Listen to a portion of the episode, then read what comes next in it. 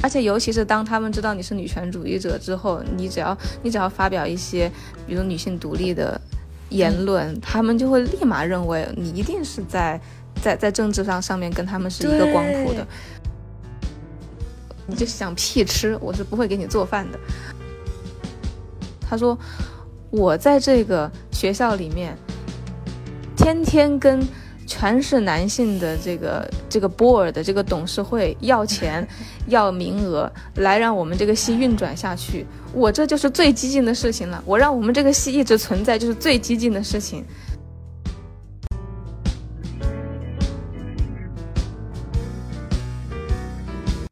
大家好，欢迎收听《凤梨在行动》的播客节目《食色性也》，我是本期节目的主持人老刘。今天很高兴请到了我的学姐来和我一起聊一聊在英国学习和生活对于我们女权意识的影响。呃，那先请学姐给我们打一个招呼。Hello，老刘，大家好，我叫悠悠，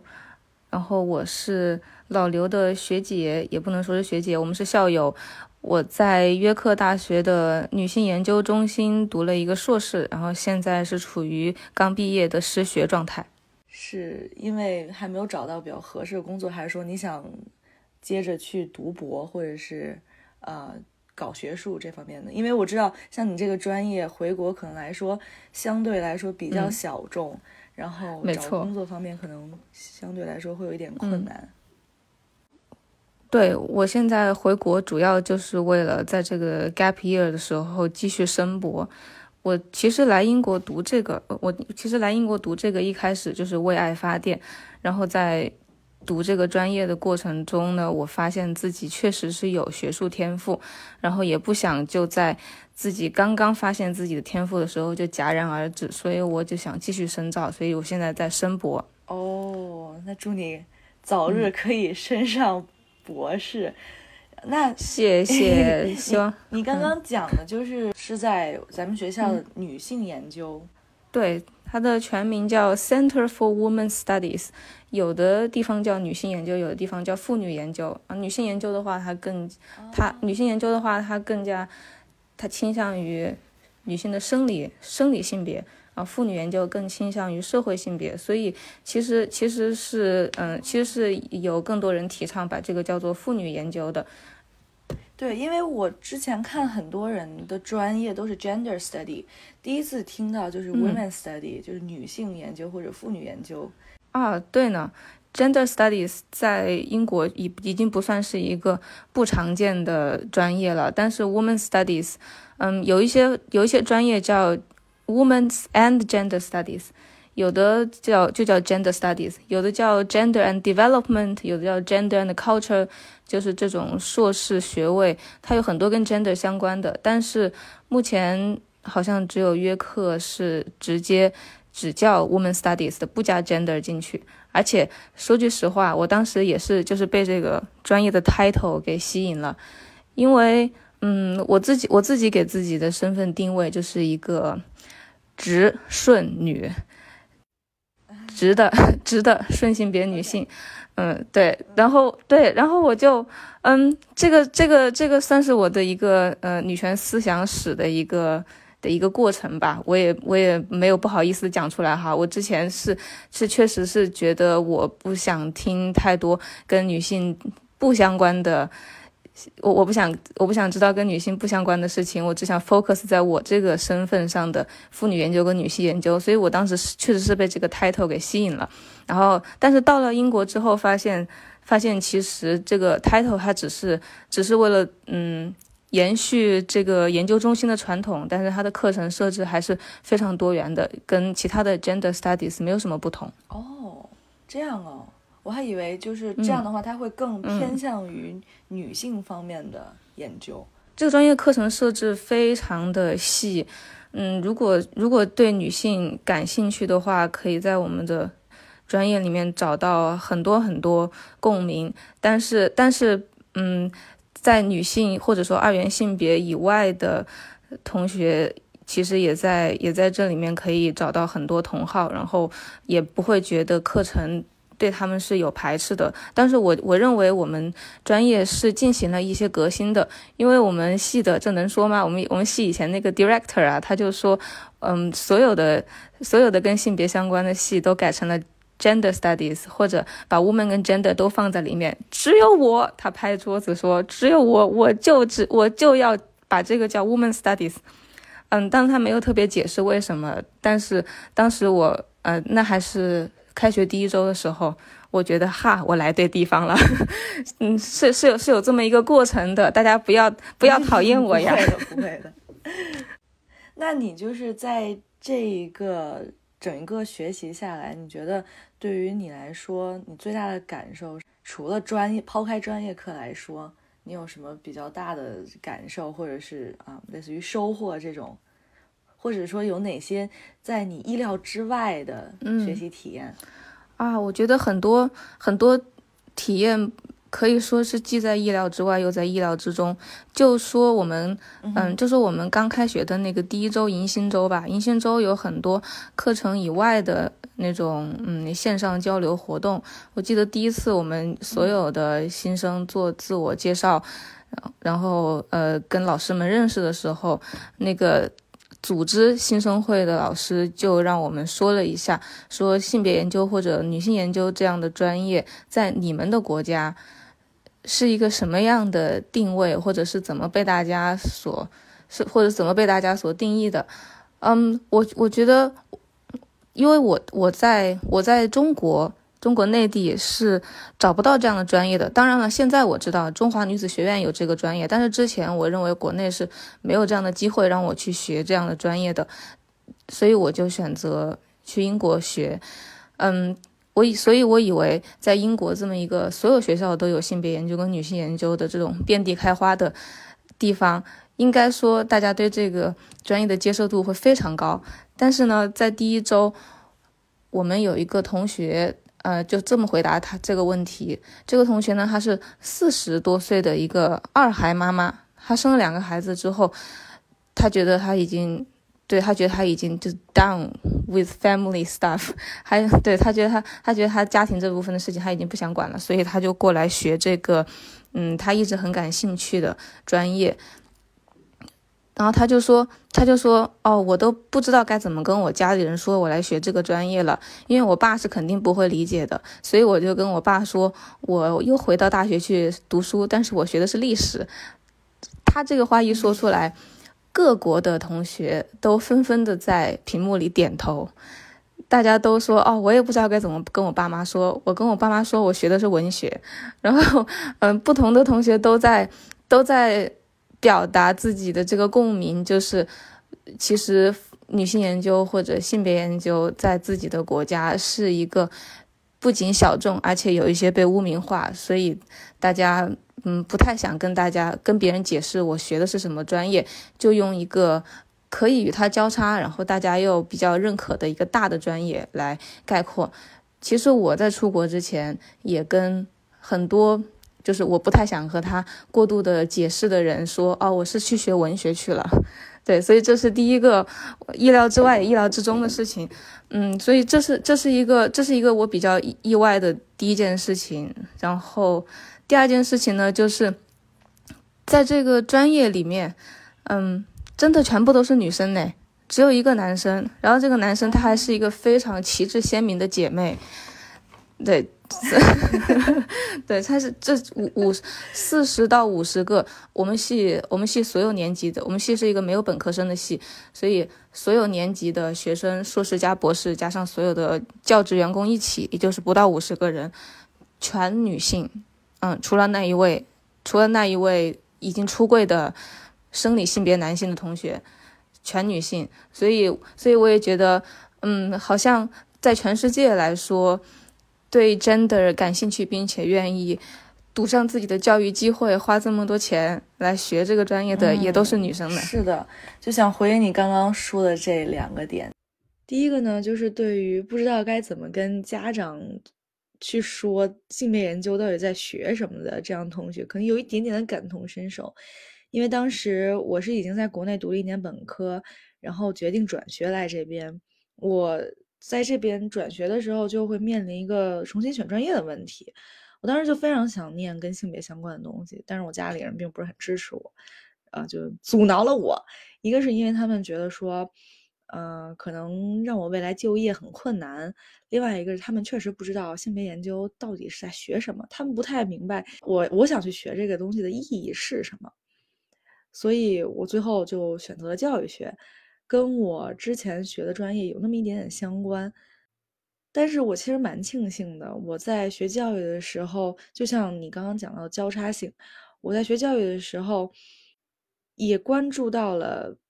性别、种族还有社会阶级的一系列的问题，而且性别在教育学领域是一个非常大的研究的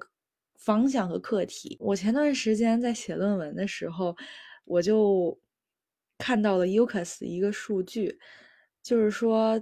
英国每年申请本科、申请教育，或者是像护理这方面的女学生的数量是远超于男性学生的，在教育这一个专业可能会达到一比四到一比五这样的比例。就像你刚刚说的，你觉得可能性别研究在英国已经是遍地开花的这样的一个现象了。然后我也觉得，像英国这样老牌的资本主义国家，经济在我印象里是非常发达的这样的一个国家，他们可能对于性别刻板印象不会有这么的突出，但是事实上，它远远比我们想象中要更加的严重。这个让我想到我学这个专业给我带来的思想或者对社会的思考上面的改变，就是我在国内对这个感兴趣的原因，肯定还是从一开始是基于发生在我自己身上的性别不公，然后嗯，网上的讨论也很多，所以无论是网上的讨论还是对我自己生活的观察，我就是觉得女性的生活。方方面面的都被性别刻板印象给限制了，但是，呃，我之前所受的教育和我能接触的资源没有办法让我把这些和经济、政治还有发展联系上。但是学这个专业的时候，嗯，一些嗯打引号格局比较大的课，比如说性别与移民、性别的嗯认知论或者本体论这样的东西，就让你能够从。一个完全不同的角度来思考，我们现在认为理所当然的经济发展，或者或者权利的平等，它到底有什么问题？就好像你说，呃，英国它是一个老牌资本主义国家了，它现在已经发展成这个样子，怎么会在专业的选择上还是有如此明显的性别区隔？这个叫嗯，gender segregation，对吧？为什么还会有这么严重的 gender segregation？而且这个 segregation 的情况跟我们在国内看到的也差不多。这个是，嗯，通过通过我们专业的教学以及我自己的兴趣啊，我认为，其实资本主义它是一个完完全全的和父权制嵌扣在一起的一个制度，所以资本主义它发展的。它如果不加控制、不加反思的一直发展下去，那么其实这个历史的车轮会让 gender segregation 在教育中、在就业中以及在这种政治参与度当中体现的更加的深刻。所以，所以并不是说，所以有同学可能会可能会想，啊，那北欧或者英国这样的经济发展的地方，肯定这种。这种现象就没有了，肯定会通过经济的发展，呃，随着经济的发展，慢慢的消失。我是真的有听过有人这么想的，但是其实不是这样的，恰恰相反，如果经济的发展不加不加控制或者不加反思的话，性别不平等以及其他的不平等会更加的严重的。这个这个也是我在。国内只是对这个感兴趣而没有去学的时候，没有考虑到的事情。非常同意。哎，那你在上学的时候有没有跟你的英国同学，就是聊过或者关注过他们的性别意识？因为我之前很喜欢看一个叫《Sex Education》的英剧，然后我以为西方国家，呃，对于性教育相对来说可能会比我们国内要更开放一些。嗯，但是来了之后，好像就接触下来，感觉并没有我想象中这么开放。嗯，这个讲真，我因为因为整个，因为我们系其实英国人不是大多数，然后所以我觉得，嗯，所以我看到的是各个国家的女权主义者们来这里学习。嗯，对，所以所以讲真，对英国的观察是我离开约克之后再观察到的。嗯，我觉得，对，嗯，我觉得英国的性别教育一方面确实没有我们来之前想的这么激进，但是但是我觉得有还是有很多可取之处，是我们是我们在国内目前达不到的。比如第一个就是，嗯，你说你在教育学本科的课程中发现教育学。它也融入了很多性别意识，还有种族意识。这个对这个这个，我相信在其他的课程当中，比如如果你去学人类学或者文化研究或者其他的，跟就泛社科、泛人文类的，都会有性别这个专题的课程放在里面。嗯，然后我觉得他们他们已经有在。孩子非常小的时候就有意的，或者说无意的让他们接触到这些东西。呃，我在硕士结束之后我离开约克，我去伦敦住了一段时间。然后那段时间呢，因为已经没有大学的图书馆可以给我用了，所以我就一直在用伦敦各个社区的那种免费图书馆在那写论文。嗯，然后在那种社区图书馆里面，我就发现有那种 teenager 的学习角。然后那边有很多专门给对那边有很多专门给青少年读的书，在那里面就有专门就专门有一栏是给女生看的，然后里面就很多 feminism 相关的科普。我打开过里面的一本书，写的无比的全面，但是又易懂，可以说就是把我们 woman studies 的内容给。嗯，图像化，然后用更简单的语言来解释了。当时我非常的羡慕，因为我十几岁的时候是绝对看不到这种书的，我也不可能在社区图书馆找到这样的书，所以那个时候我非常的羡慕。我觉得，我觉得性别意识它，或者说性别教育它就是不应该。只是研究生和博士阶段的一个被束之高阁的研究，然后你研究出来了，你找不到工作，你只能够继续在这个学术系统里面生产论文，继续的培养下一代的研究生、博士生。他应该是这样落地的，从从起码十几岁的孩子开始科普的一个通识教育。所以这是对你你你你的教育学，你的教育学本科里面会融入到这些，我觉得是。我一点都不惊讶的，因为我看到的是更低年级的学生可以接触到这些东西。没错，而且我觉得他们确实是或多或少有被这方面的引导所影响到他们的性别意识。就像我今年，嗯，在做一个小组作业的时候，我们组抽到的一个比较大的话题就是学生对于职业方面的，就叫呃，student career aspiration。然后我们当时就在想，怎么能把这个题目从这么大的范围往小了缩，方便我们之后做研究。然后我的英国同学就说：“哎，要不然我们就是去调查在 STEM 这个学科里面女性的 career aspiration。”然后我当时就觉得，哎。这个想法真的很不错，因为要是我自己的话，我可能不会就是一下子把它跟性别联系在一起，然后他立马就把一个，呃，我们之前提过就比较，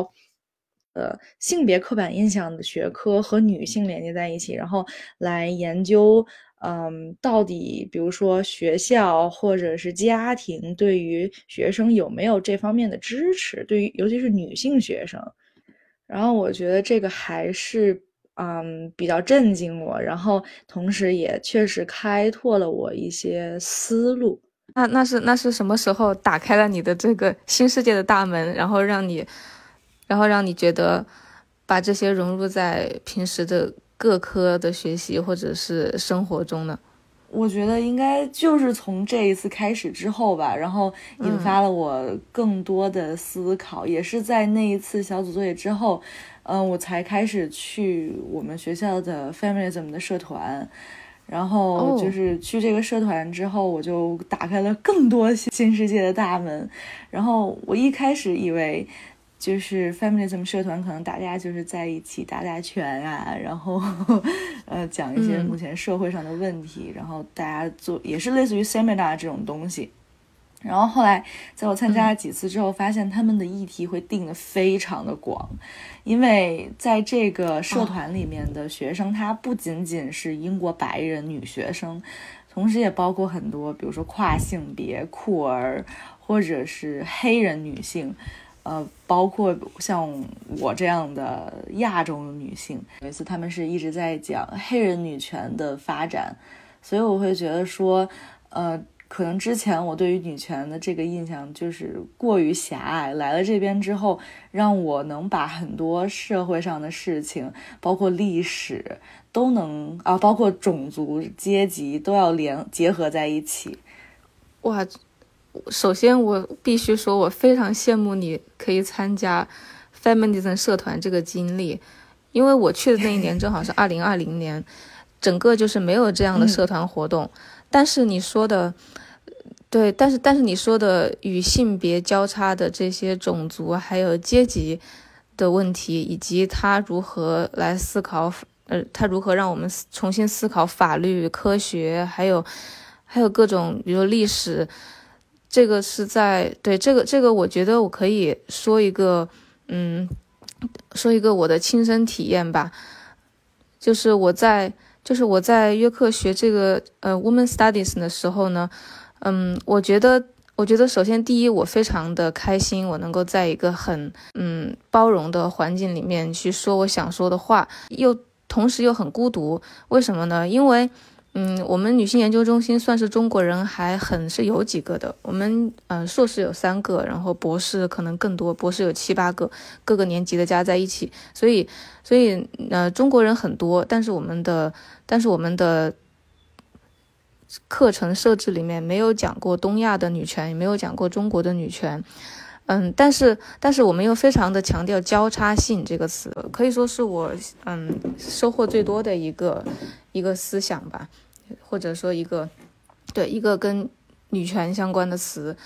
嗯，因为在在国内，我们的呃周围很少有不同种族的人和我们做同学或者同事，所以嗯没有考虑过我们除了女性身份之外的另外一个身份。但是到了英国之后，因为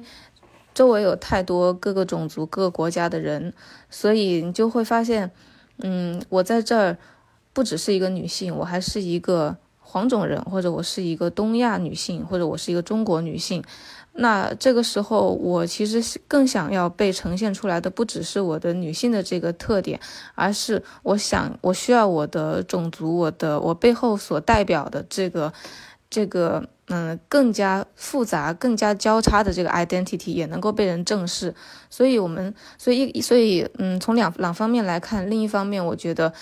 我们的女性研究或者性别研究的课程里面还是有一些偏颇，没有把中国女性或者东亚女性给包含进去，还是以一个比较白人中心的视角来看交叉性这件事情。因为黑人运动它确实取得了非常卓越的成果，让能够让黑人的能能够让黑人女权它甚至成为一个。一个新的一支女权思想、女权浪潮出现，叫 Black Feminism，甚至有呃非洲的女权主义者们，他们认为自己不是 feminist，他们不想要用 feminism 这个白人创造的词来概括自己的境况，他们有一个词叫 womanism，就是妇女主义。嗯，这个这个是另一件事了。但是但是呢，呃，确实除了黑人，我们还学了。穆斯林女权学了 Hispanic，就是西班牙裔的女权，也就是南南美那边的。但是学了这么多种族的，就是没有东亚的。但是东亚女性，她无论是从人口，还是历史发展，还是还是现在的这个力量来看，她都是无论在 Me Too，还是在各种浪潮上都是不可忽视的一个力量。但是，但是我们的我们的课程就是不会把东亚女性放进去。嗯，这个是这个是我这个是我的一个对基于种族的一个思考。我非常非常赞同，因为我在教育学的学习中也发现同样问题。今年大二刚开学的时候，我作为大一新生某一个项目的 facilitator，呃，帮助他们去完成他们入学以来第一个小组作业。然后他们当时的课题呢，就是 decolonizing education，要根据这这一个 topic 来选定一些他们想做的、想研究的方向，然后最后做一个小组的演讲出来。其实，在帮助他们做这个小组作业的同时，我自己也学到了非常多的东西，也开始对于 decolonizing education 有一个更深入的了解。然后我发现，他们更多把注意力放在黑人的历史中，他们可能会觉得说，现在的课程更加偏白人。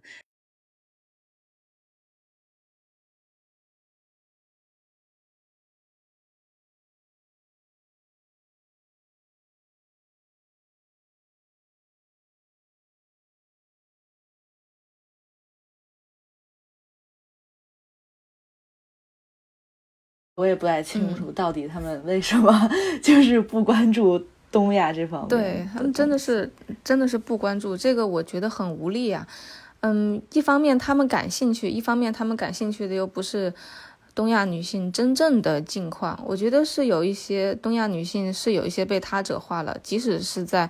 英国这么一个比较全球化的性别研究环境里面，东亚女性或者东亚女权也依然是被边缘化和。和他者化的，就是他们想要看到你抗争，但他们想要你以他们想看到那种方式抗争。如果如果你如果你抗争的方式不够，比如说不够不够激进，或者不够在他们眼里不够那么有艺术感。可能他们就没有兴趣去了解了，这个是我一个真的非常非常亲身的体验。是的，就像我当时刚去女权社团的时候，他们问我说：“哎，你们国家的女权主义者是什么样的？然后你们都做什么事儿？”然后当时问的我当时就一时间不太知道该，呃，跟他说什么。我总不能说大家，嗯，基本上就是在网上有时候会打拳。然后我就跟他说，比如说在疫情最严重的时候，会有女性号召大家一起啊为医护人员、护士去捐赠一些女性用品，然后在高校设置一些呃卫生巾、护助箱，然后还有比如说我身边的朋友，呃有在五幺七的时候去卖一些 T 恤，然后把。这些钱可能会捐给一些公益组织，很棒啊！对，就嗯，可能可能在在白人的或者说在资本主义的发展史里面，女权主义的。女权女权主义的浪潮就是一次一次的 campaign，一次一次的上街运动造成的。但是，但是我觉得可能东亚女性她现在有特殊的政治环境，我们的我们的 campaign 或者什么的很多是在网上进行，或者或者我们是一种一种那种暗流，然后这个也很难跟他们解释清楚。是，没错，这个暗流很难跟他们解释清楚。嗯，所以所以嗯，所以可能是因为。可能是因为我们也很难解释，然后解释了他们也嗯很难懂，所以所以导致 所以所以导致导致嗯很多呃没有很多啦，我们也没有多少中国人，就是我们系的中国学生在上课的时候可能不太分享自己的观点吧，然后在在在写作的时候会有两个，在写写论文的时候啊会有两个嗯比比较极端的呃现象。一个现象呢是，如果我们写了一些基于中国的社会和文化的一些现象，然后以以以理论来分析，嗯，我们的我们的老师可能会认为，哇，我们从来都没有见过。但其实我们，但其实这就是我们平时的生活。但他觉得，哇，amazing，从来没有听过。于是就以一个，呃，你这个非常新颖的，你这个非常新颖的，嗯。这种呃，因为因为你的写作非常新颖而给你打高分，但是还有另外一种呢，就是你虽然写的是你真实的体验，然后你也试图去用把它上升到理论的高度，试图去让他们看懂。但是老师的这个文化背景实在是太不一样了，他看不懂，他不知道你为什么，在他不知道中国为什么发生这个，他不知道你为什么会这么想。结果呢，一个很好的论文还被打低分了，所以我们学的也很辛苦。哇，这个真的是我之前没有怎么去想的问题，因为像咱们人文社科。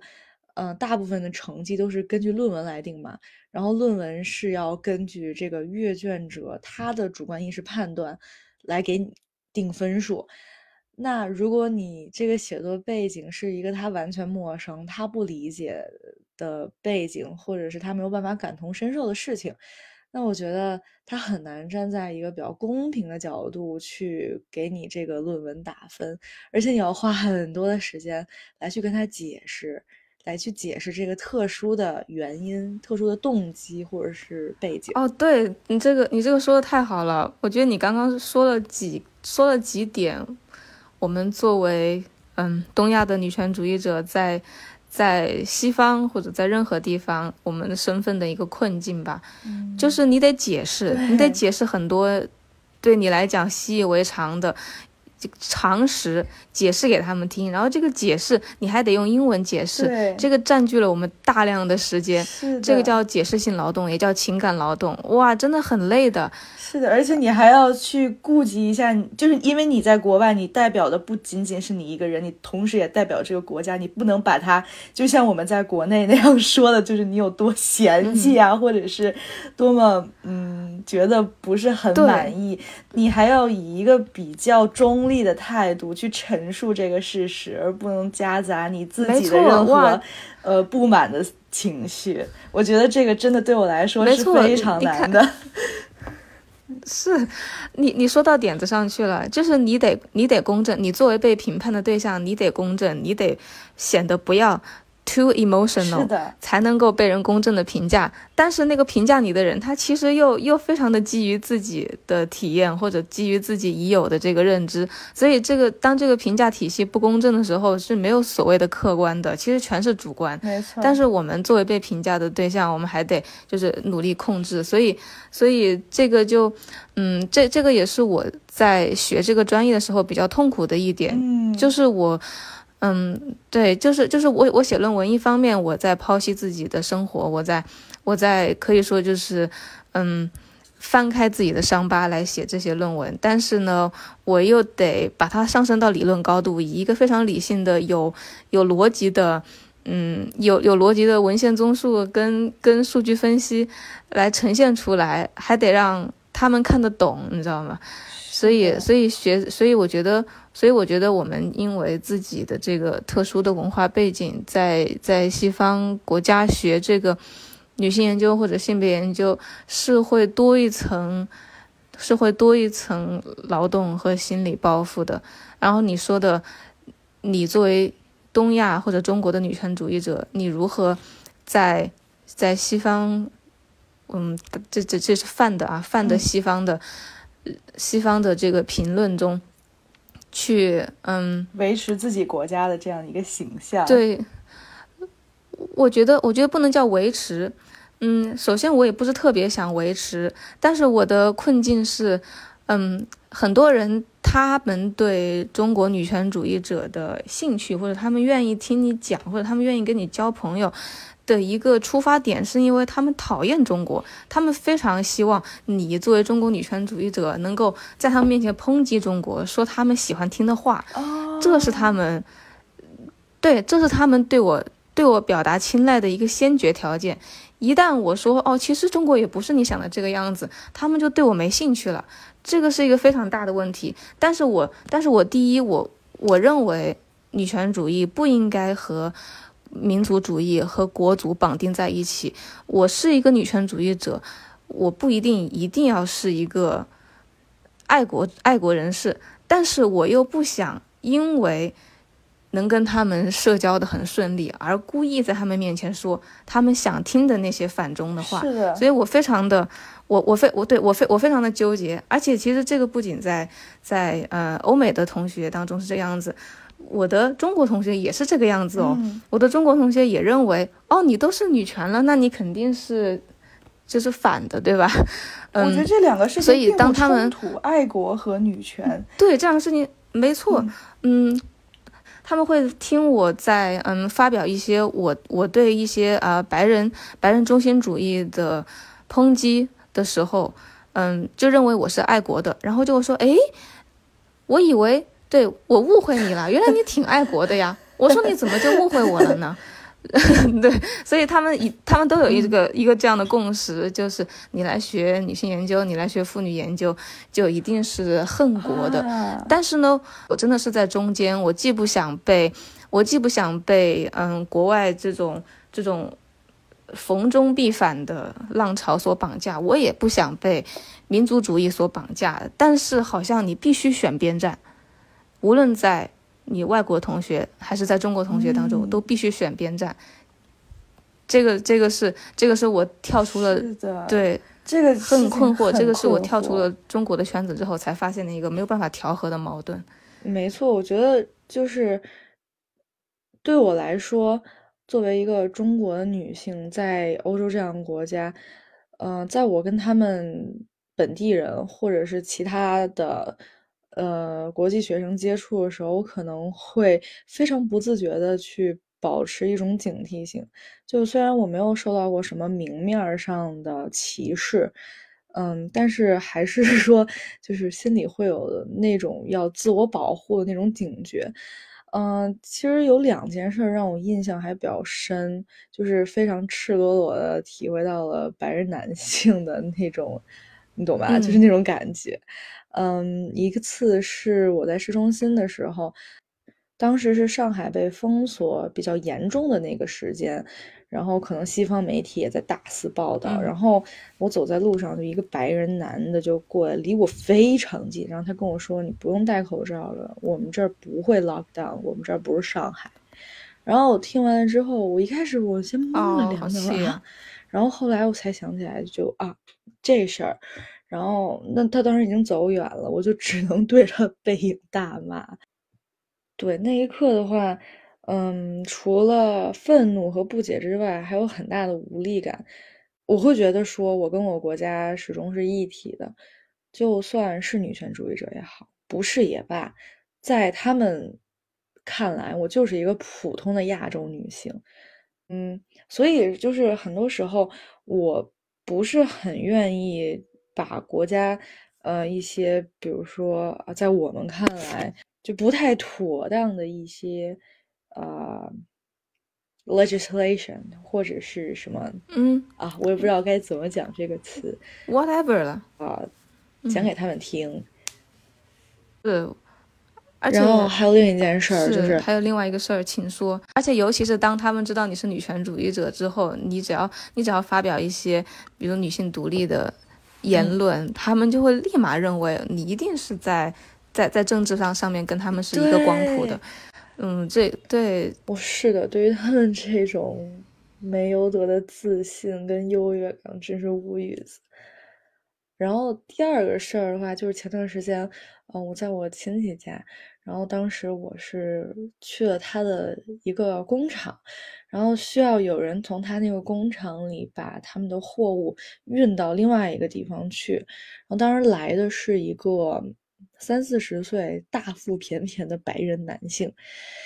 然后他一开始就在那儿磨叽啊，说你东西太沉了，我运不了。然后我姨很容易的就拿一个工具就把那个货给弄起来了，就可以直接拉到他车旁边。然后看我姨把那个东西都弄起来了，然后他也就啊，最后拉到了车里，把它装上了车。然后后面他就一直在找借口说啊，不行，你这些东西已经超过一吨了。啊，我这个车没有办法运了，我没有办法，我没有力气再给你运上去了。然后事实上，那些东西加起来都不可能超过一吨呢。然后他就是不肯干了，然后把这些嗯他没有运走的那些东西就直接散在工厂的门口了。然后我当时就很生气，我就跑出去。他当时是正在开车门要上车，我就叫他，我说：“您不能这样，把东西直接扔这儿就走了，您怎么着也得帮我们运回去吧。”然后他看了我一眼，他就走了，就直接关车门走了。然后我当时就真的很生气，我觉得那一刻真的非常，啊，就是不被尊重。我就在想，如果我要是一个白人男性，哪怕我不是一个白人，我就是一个男的，我觉得他可能不会这样，他都不敢这样对我。对，性别跟种族就让你会觉得，如果是别人，他不敢这么做，而且，对，而且这个真的是你改变不了的，所以这个。你你的这个故事我真的是感同身受，因为因为我这一年也在也在英国遇到一些事情，说这件事情就是我们的性别跟种族交织的身份。我其实，在刚来约克的时候就已经发现了，虽然说约克是一个素质比较高，然后也比较和平的地方，犯罪率非常低哈。但是，嗯，你还是会发现有一些白人，他们骨子里就是不觉得这是个问题，不觉得他们基于种族跟性别的歧视是一个问题，他们完全意识不到。有一件事是什么呢？就是我来约克找房子的时候，因为我没有订学校的宿舍，所以我是在外面找的私人房东的房子。嗯，有一些房东他还要面试，然后我们就视频面试的时候，他们有几个人都。一律表示，起码有三个人都跟我讲，哦，我们就是喜欢招亚洲女性房客。我说为什么呢？嗯，有一个人说，因为我很喜欢吃中国菜。我心想，你就想屁吃，我是不会给你做饭的。还有一个人呢说，还有一个人呢说，说就直接非常直白的说，因为亚洲女性非常的 respectful，你知道吗？就是他们很尊重人，啊，当时我没有特别强烈的感受，我只是觉得 OK。其实我也更想跟亚洲女性住在一起，因为可能我们的饮食习惯还有还有各种卫生习惯比较一样吧。那个时候我我刚到英国嘛，呃，有一个舒适圈，有一个大家都是亚洲人会比较好交流的环境，我没有考虑那么多。但是后来我我会发现，其实他说的这个 respectful 就是好欺负。就亚洲女性好欺负这一点，在他们在他们心里是定了型的，所以因为亚洲女性好欺负，所以他们可以，比如说，嗯，让我们让我们承担一些家务，他就直说，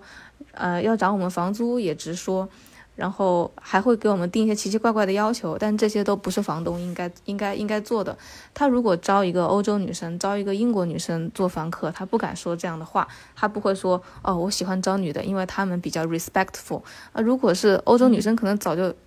早就骂回去了，对吧？他说你这是在说女人好欺负吗？但是他用这样的话术，他可以招来一房子的亚洲女学生，然后这亚洲女学生都不太会都不太会反抗。嗯，这样这样好像说的亚洲女性比较比较怂哈，但是东亚文化确实培养了大批大批这样的规矩的优秀的女学生，然后在他们眼里，他们是他们是模范租户，他们交钱，他们他们交钱那叫一个迅速，然后他们也。不会 argue，他们非常专注学习，认为一切就是以学习为主就行了。所以，所以我我后来在那个房东的那个，我在那个房东的房子里面也是发生了一些很不愉快的事情，让我想到了，对，让让我想到了一件更不愉快的事情。这个就是交叉性的另一个维度了。刚刚我们讲的是性别跟种族，还有另一个维度就是阶级。嗯嗯，后来我在那个房子里面呢，嗯，我发现哈，我。在我的房间之前的那个女生，在在后来我的室友告诉我，呃，跟我聊天的过程中，我知道这个女生跟那房东搞一起去了。就他们他们 date 了，然后对，然后因为因为这件事情呢，那个房东的太太还离开了他，就他太太大概是就是跟他分居了。天哪，然后我非常的震惊，对我非常的震惊，因为因为因为我我觉得哈，在疫情当中，很多租户是有经济困难的，所以也是嗯，所以也是有一个非常公开的报道，就是说疫情当中有很多以炮换租的行为，但呃这种事情发生，但是呢。嗯，你可以说这个女生是自愿的，但是我认为啊，在房东跟房客这个不平等的权利关系中，没有所谓的自愿的房客，只有，嗯，只有只有没有管住自己的房东，只有只有滥用自己权利的房东，就是在权力关系不平等的时候，下位者的自愿，他不叫自愿，所以我当时就是觉得非常的恶心，我在后我在我在住了。半年之后才发现这件事情，我整个人就是非常的想搬走。我当时就觉得我不安全，我不能在这住，因为他他首先他他 target 亚洲女性，他觉得亚洲女性非常的非常的顺从，非常的爱，非常的尊敬人。然后其次还有跟一个前房客搞到一起去过，我整个人就是不好了。所以我就，嗯，我在约克认识一个社工，我就赶紧认告诉他了，我说我想搬走。然后他就说，他就说我马上帮你搬家。然后我就在一个，在一个中国学生群里面，很快的找到了有人转租的一个一个公寓。我第二天就搬进去了，非常快。就中国学生群真的是要啥有啥，应有尽有。所以，我我搬家搬得非常的顺利。嗯，对我我搬家搬得非常的顺利。然后，呃，他他叫他的社工同事过来帮我搬家，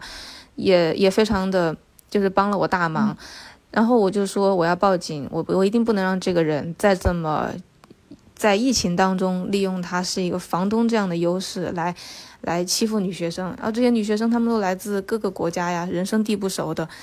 就是根本意识不到这个，对吧？而且他们可能在疫情当中搬家也很难，整个房子只有我一个中国人，所以讲真，我在当地可能可能是拥有更多网络的，因为没有什么地方，就是没有什么留学生群体是比中国留学生更多的了，对吧？是的。所以，所以我是能够更，我是能够更快找到转租转租的房子，但他们找不到，所以那个那个那个社工他就。他就说，他就说是的，这个人是该被 report，但是你一定要经过另外两个女生的同意，他们同意了，你才能报警。而且你一定要就是注意他们的安全，他们安全了你才能报警。然后他特地强调这件事情，他说你还是挺幸运的，你有这么多中国同学，马上就可以搬家。但是他们也许没有地方可以去，他们可能，呃，你你报了警，他们就得露宿街头了。当时我非常的惊讶，因为我真的是已经攒足了劲，我是一个很冲动的人，我攒足了劲，我就是要报警，我就是要，我就是要给那个人一个教训。但是他这么一说，我就。我就嗯迟疑了，我就想，那确实我可能不能够，因为我想要实践我心中的女权主义，我就让另外两个女生没有地方住，然后我也确实问了他们，他们说他们还想在那住一下，因为。因为约克的房子真的不多，你也是知道，约克是一个旅游城市，它没有什么高楼，就全是小房子，没有什么房子可以可以住，很多人都住到约克外面的小镇去了，所以他们当时也是租不到房子，所以我就我就告诉他，我说我说我认识社工，然后你们有什么事可以跟他联系，也可以告诉我，然后如果你们需要搬家，我可以叫人帮你们搬，但是他们他们当时就是宁愿忍受这个可能被性骚扰的危险，也要住在那儿。我觉得这个这个给我的冲击非常大的是，你不能够因为你想要突然一下革命，就不顾其他女性的这个局限性，而这个局限性它来自于哪里？它来自于它的社会资源，而这个社会资源让他让他呃这个资源这个社会资源限制了他的选择，限制了他的行动力，这不是他的错，对吧？所以我觉得这个就就就真的是让我从。真实的生活中体验体现到了交叉性，它它带给我们的思考是，我们真的要让所有女性全部都在一个起点或者一个或者在行动上完全统一嘛？所以，是的，嗯，对，所以嗯，我以前我以前可能在在嗯思想上比较激进，但是现在我更多的是考虑。女性她的身份的交织是有很多个维度的，她不仅是女性，她还有她的种族、她的阶级、她的经济情况，就像很就像很古老的那个娜拉出走的议题，在这个在这个。社会环境没有能够给女性提供一个独立的工作或者是安全的居住环境的时候，你让娜拉出走，她出走之后怎么办？嗯，对，这个这这个这个就是我亲身的经历带给我的思考。你这从咱们从交叉对，咱们从交叉性谈到了种族，又谈到了阶级。嗯，你这个让我想到了家暴，哎，可能扯有点远了。啊。哦，不远。对，因为你刚刚讲到了，就是说房东跟租客之间不平等的这个关系嘛，那施暴者和受害者他们之间关系肯定也是不平等的。嗯，我听到的大部分受到家暴的都是女性，然后大部分女性呢都是家庭主妇，她们没有自己的经济来源，然后可能还要再带着一个孩子。嗯。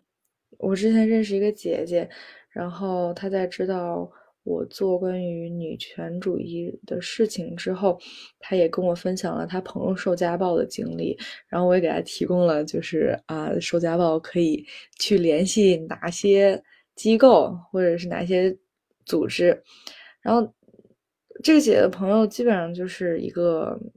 啊，像我刚刚说的，没有自己经济来源的一个家庭主妇，然后她有一个孩子，因为离开职场太久了。然后她不知道，如果跟她这个丈夫离了婚之后，她该怎么办？她能不能重新啊，就是适应这个职场生活？然后还要再照顾这个孩子。然后她可能就是觉得说啊，我宁愿受到这些伤害，我可能也想让我的孩子在这个看起来比较健全的家庭下面成长。就像他们这种经历，你很难就是劝他们离婚。办法去感同身受的，他的这种，比如说经济劣势，或者是各方面的因素，虽然是恨铁不成钢，就是你真的很希望他能，嗯，赶紧脱离这个苦海，脱离男人，嗯嗯，但是 没有办法。对，因为我们我们劝他，但是我们没有办法给他提供一个系统性的支持。就像你刚刚说的，他如果他如果在一个文化文化不太宽容的地方。他离家出走了，可能面对的是更多的社会上的指责，认为他不顾家庭、不顾小孩、不不不顾不顾爸妈的脸面，那这个可能让他更难活下去。所以你和我的这个例子，也是让我在在这个学习的过程中，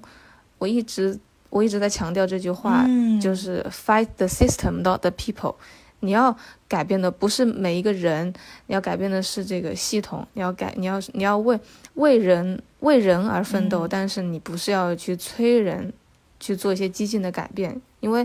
因为因为别人放放弃掉的东西，你没有办法去补偿给别人。但是但是人人需要生活，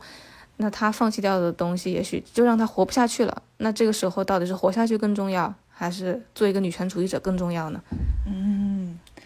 对，对我觉得这也是留学的这个期间，我们这些所见所闻给我们带来的一个比较大的思考。我觉得很难，就是说很快的去得到答案，但是我觉得我们是需要为之付出努力的。没错，但是我跟你讲，我们我们虽然说要为此付出努力，要 fight the system, not the people，但是我们回到最初的这个在专业选择的性别区隔上面。你就会发现，其实我们这种专业能做的东西很少的一个原因，还因为没有钱。我们这种专业是非常穷的。对，就刚刚在介绍，说太对了。对，刚刚在介绍自己的专业的时候，我忘了介绍这件事情，就是我们我们这个专业非常的穷。任何一个 QS 排名再高的学校，它的性别研究专业都是很穷的。发现约克这个专业支撑下来也是很困难，因为因为呃全职的老师也就那么四个吧。然后还有一个兼职的老师，他每个人都在挑大梁，每个人都在都在就是满负荷的工作，而且他们的职位还都非常低。我们整个系就只有一个退休的全，就是 full professor，不是副教授，是 full professor，一个退休的，一个在职的，就两个 full professor，然后其他的都是 lecturer 讲师，还有一个是 part time lecturer。然后最令我震惊的呢是那个那个 part-time lecturer 那个兼职的讲师，他是唯一一个，他是唯一一个就是可以带有中国背景的智性研究的项目的，所以他一个呃兼职的合同居然带了十三个博士生，然后他还要负责，他还要负责我们系与欧洲的那个伊拉莫斯硕士项目的合作。他还要教硕士的课，他还要改论文，这就是在压榨。然后他居然只是一个，对，这压榨不仅是在压榨压榨女性，压榨我们这样的专业，而且我们这个专业我没有看到一个拿英国奖学金的留学生博士，全部都是自费，再要不然就是拿留学基金委的钱，就是不给钱，你知道吗？天所以，所以我们的那个 director，我们的那个，我们的那个。嗯，主任呀，他在也是在第一周的时候就说，很多人都说我，你不是女权吗？你不是你不是自称自己很激进吗？你怎么当了教授缩回这个象牙塔里面享福了呢？他当时就拍桌，他说，我在这个学校里面天天跟全是男性的这个这个 board 的这个董事会要钱 要名额，来让我们这个戏运转下去。我这就是最激进的事情了。我让我们这个戏一直存在，就是最激进的事情。所以，所以，所以这个真的是一个很系统的，它不只是女性的问题，还有这个，还有学科，学科也是一个非常，也是一个非常，嗯，受受父权制与资本主义去，嗯的影响去发展的这么一个大的现状。就就就好比我刚刚说，为什么为什么我现在定义我自己是一个失学的状态呢？因为讲真，我的硕士成绩非常好，我的硕士论文八十五分。哇哦！按照如果如果我是其他专业的人，八十五分，那我那我读博士一定会有全奖的。但是我现在手上三个 offer，没有一个给我奖学金，因为因为这个专业就是没有钱。对，其他的其他的同学也都是这个样子的。难过呀！但凡我换了另一个专业，我可能就有钱了。所以，所以，哎，我也不知道是该。劝大家来学呢，还是劝大家不要来学？如果你们不来学，这样的专业就消失了。如果你们来学，你们没有钱。你坚定的要，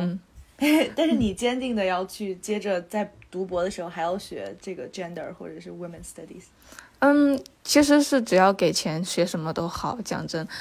我现在已经非常的就掉钱眼里面了，因为因为自费读博的压力实在是太大了，所以，嗯，我会我对我会尽量的找我能够做性别，但是它它的那个标题又稍微主流一点的，所以现在，嗯，现在我申请的都是社会学或者发展学之类的。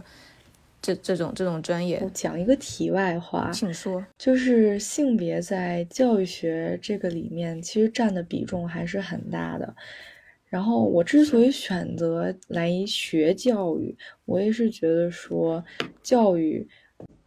是可以在很大程度上去改变一个人的思想的。然后前段时间在写我的 research proposal 为明年的论文定题目的时候，我就读到了一些关于。嗯，harassment 的论文，然后这些论文就是开拓了一下我对于骚扰的这个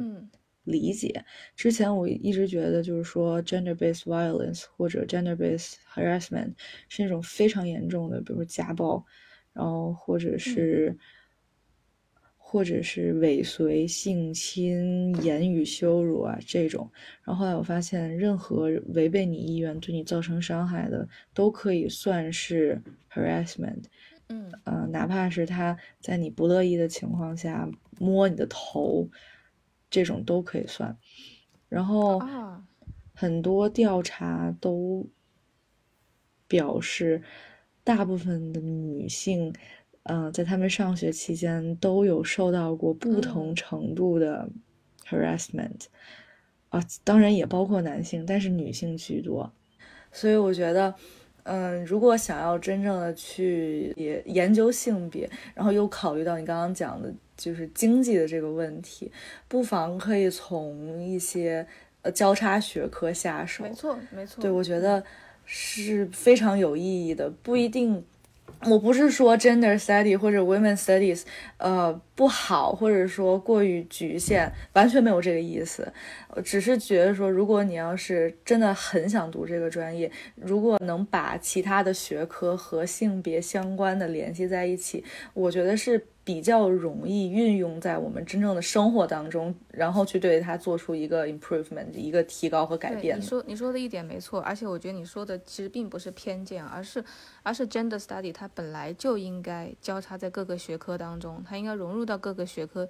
起码是从本科教育开始。然后让每一个学科的人都可以从性别的视角出发，然后改变那个学科，那个学科当中的性别或者其他的种族、阶级不平等的状况。这也是我们常说的，嗯，性别教育或者说性别研究，它本身就是高等教育界中的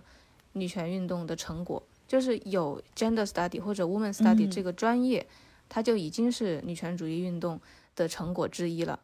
这个专业的设置是来之不易的，大家可以维基百科一下，我这里就不赘述了。嗯，对，对的，对，所以，嗯，对你你说的，你说的，我们今天也，对，谢谢，我们今天也聊了，嗯，挺多的，然后涵盖的内容也比较杂，然后希望大家也可以能跟我们积极的讨论一下。那就谢谢学姐今天和我一起聊天儿，谢谢你邀请我来聊天。我说的这么杂，大家希望大家能够听到最后。嗯，好，应该会，应该会。好好，那我们今天先这样，谢谢，拜拜。嗯，拜拜。